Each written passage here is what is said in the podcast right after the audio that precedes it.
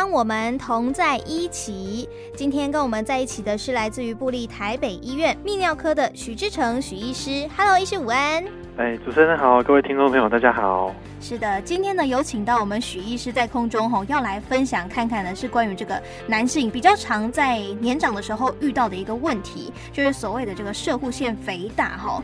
那今天我们在讲这个状况的话，应该要先把它的成因来跟大家分享看看嘛，是什么样的这个生活形态，又或者是说有什么样的这个病因才会造成它有这种状况呢？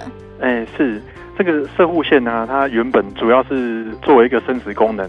提供我们那个精液的能量，嗯，可是当我们的年纪越来越大之后啊，它会随着男性荷尔蒙长久的刺激，它越长越大，会阻塞尿道，久而久之会导致排尿的不顺。欸，它是属于一种只要年长就一定会遇到的状况吗？欸，不是，主要是会有一些状况，像是遗传啊。哦啊，或者是内分泌的影响，哦，所以会有很多很大的个别差异。哦，成因都不太一样。哎，是是。那有没有一些生活习惯会造成有这种状况呢？生活习惯的改变可能比较难预防摄护腺肥大，因为它主要还是受到基因跟荷尔蒙的影响为主。哦，就是比较内在，然后这个也比较不可以去改变它了嘛。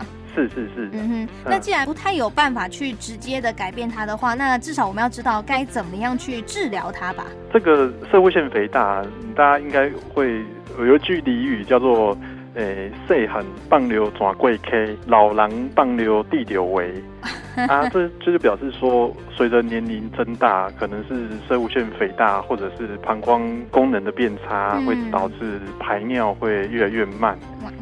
一般来说会有一些症状，就是小便越来越细啊，然后会越来越频尿。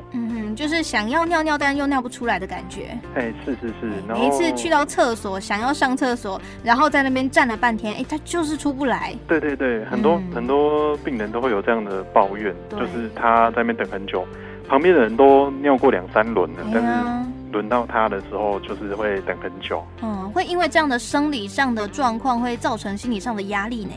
是是是，嗯，而且压力更大的时候就更上不出来了。对，没错，没错。嗯，好，那这样的话，其实我们呃，假设说是在家里面哦，有什么样的情况之下，就一定要赶快去找医生，不可以再自己在家里面这边忍啊忍啊这样。是，社会性肥大主要会影响几个层面啊，一个就是睡眠品质。哦，因为很多病人都尿不干净，所以他可能膀胱有五百 CC，他晚上要去尿，要上床睡觉前，他只尿了两百。哦，所以他晚上可能会起来尿个三四次。哦，夜尿啊，频尿这样子。对对对对对。哇。那初期的话，可能只有小便会慢，但是到严重的时候啊，有时候会让膀胱功能。收缩力会变很差，到最后会尿不出来。哇，那这样子的话，其实，呃，如果呢是男性朋友在平常上厕所就发现说，哎，好像这个嗯量变少了，又或者说变得比较频尿，是不是就要赶快先去看医生了？是，如果觉得呃小便越来越慢，越来越细，嗯，越来越频尿，或者是越来越逼不住哦，这个是一个警讯，嗯，告诉我们可能是尿道的阻力有增加。那这个时候可以先来泌尿科就医，我们会做一些检查来判断到底是不是射物腺肥大引起的，或者是只是单纯的膀胱过动。哦，那刚刚既然有讲到这个膀胱过动，可不可以也帮我们简单来来讲讲看，这个膀胱过动大概会有什么样的临床表现？它的表现就比较是储存尿意的困难。大概会是频尿，然后小便会憋不住，一有尿就要赶快去，甚至比较严重的症状是会直接漏尿尿出来。哇，那这样的话，不管是这个哎膀胱上面的状况，还是说是这个射护腺肥大的状况，他们在上厕所的时候会有痛的感觉吗？呃，这些症状都是慢性的问题。哦，也就是说，通常都是温水煮青蛙，它会越来越严重。嗯，那如果说是突然间小便疼痛啊，或者是有血啊，甚至是尿不出来，这个呃很有可能是其他的问题，像是感染啊啊，甚至是结石阻塞之类的。哦，对，这两个也是常常会出现的状况。我常常听到什么有结石，因为我听过有人跟我说，哦，如果有产生尿道结石的话，就是怎么怎么上厕所都很痛。啊，是是的，是的。嗯，好像多喝水就可以解决这个问题，是真的吗？部分是真的哦，因为结石小的话，我们可以喝水把它洗出来。嗯。可是，如果石头大于零点五公分，很难用单纯喝水的方法让它排掉。哦，对，是排不干净的，对不对？完全排不出来。对，因为我们的那个尿路的呃输尿管啊，跟那个尿道的。呃，空间是有限的，所以结石如果太大颗，它就会塞住，那会非常的痛。嗯，这个因为每一天哈，每一个人几个小时就会遇到一次的这个问题，我觉得还是要稍微重视一下哦。虽然可能会有些人觉得说啊，那就哎呦，去看医生会不会觉得很害羞，然后不敢去看？但是如果一直忍着，一直憋着，只会让它这个严重的程度、速度变得更加的快嘛，吼。哎、欸，是是。嗯、那结石没有处理，主要是会有几个问题，一个是可能不知道什么时候会再发作。哦，它会复发哦。对对对，它尤其是我们那个结石啊，都是在肾脏长出来的。嗯。啊，它往下掉会塞到输尿管，所以这个时候就会开始痛。哇。那输尿管很长。所以它从最上面要到膀胱的位置，有时候它会暂时打通，然后往下排。它、啊、如果再卡在下面的话，又会再发作。哦，所以一卡就痛，一卡就痛这样子。对对对，他那个结石痛跟一般的腰痛，大家有有些人有些病人会很难区别，会以为只是闪到腰。哦，对耶。对对对，那其实最大的不同是结石的痛啊，它不会跟动作有相关。如果这个痛就是时不时发作一下的绞痛，然后又痛得很厉害，它有可能会往前腹部、下腹部传。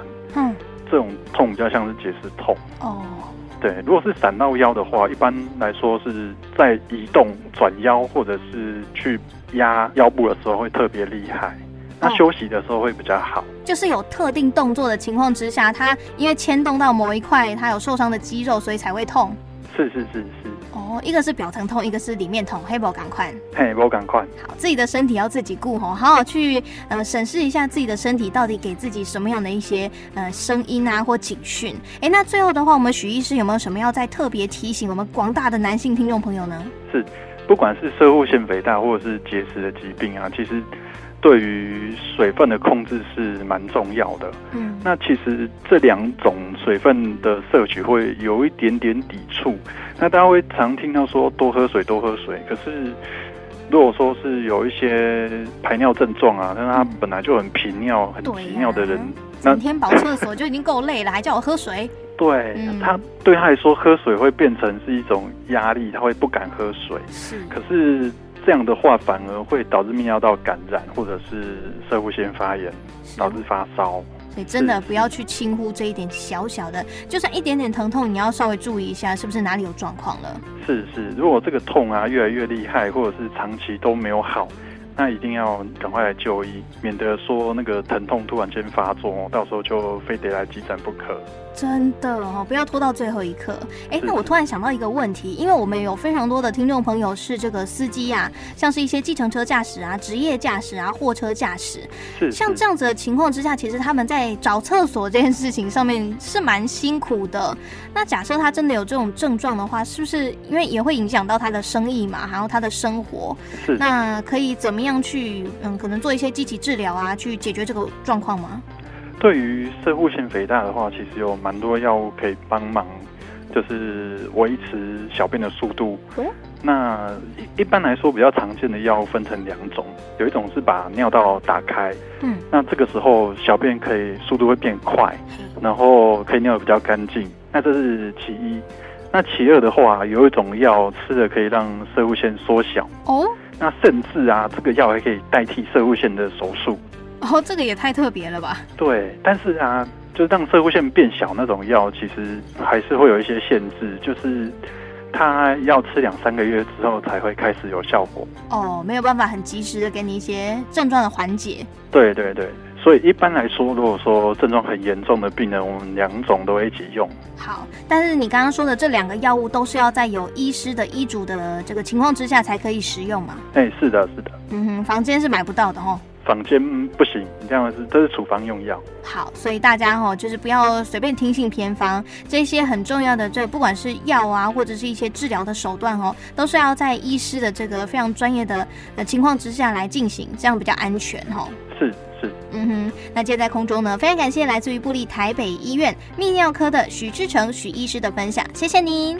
谢谢谢谢主持人，谢谢，拜拜，拜拜。